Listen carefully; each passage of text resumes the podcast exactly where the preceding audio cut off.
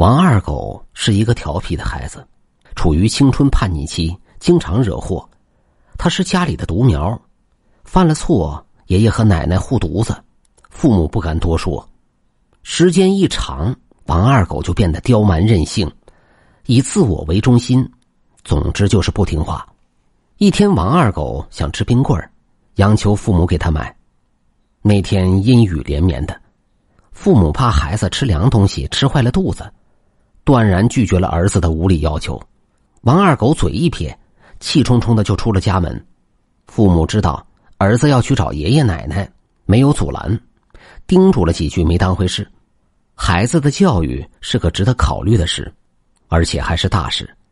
父母想纠正二狗的坏毛病，又不知如何下手。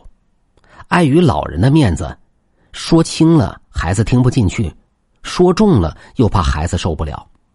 时间拖延的越久，问题就越发的严重。过了一刻钟的光景，二狗啃着冰棍就回来了。父母纳闷二狗去爷爷家至少要三十多分钟，一个来回至少一个小时。这孩子莫非有私房钱？这也不可能啊！王二狗属狗的，他是狗窝里存不住干粮，有钱就花了，怎么会有零花钱买冰棍呢？父母询问其故。二狗闪烁其词，嘿嘿一笑的就跑开了。到了吃饭的时间，父母去叫二狗吃饭。刚才还活蹦乱跳的二狗，此时在趴着说胡话呢。原来二狗发了高烧，父母急忙开车送二狗去医院。爷爷奶奶坐到病床前，不停的训斥着二狗父母，不知道疼儿子。二狗的父母一脸委屈，他们啥也没干呢。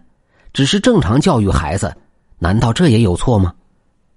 二狗打了好几天的吊瓶，依然不见好转，家人心急如焚，怕二狗出事。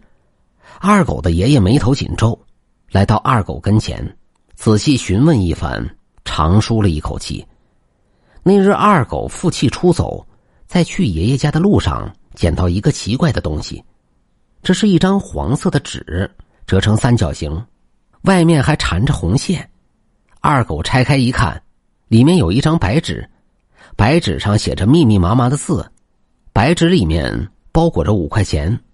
二狗拿了钱，把其余的东西给丢到一边，然后就去买冰棍吃了。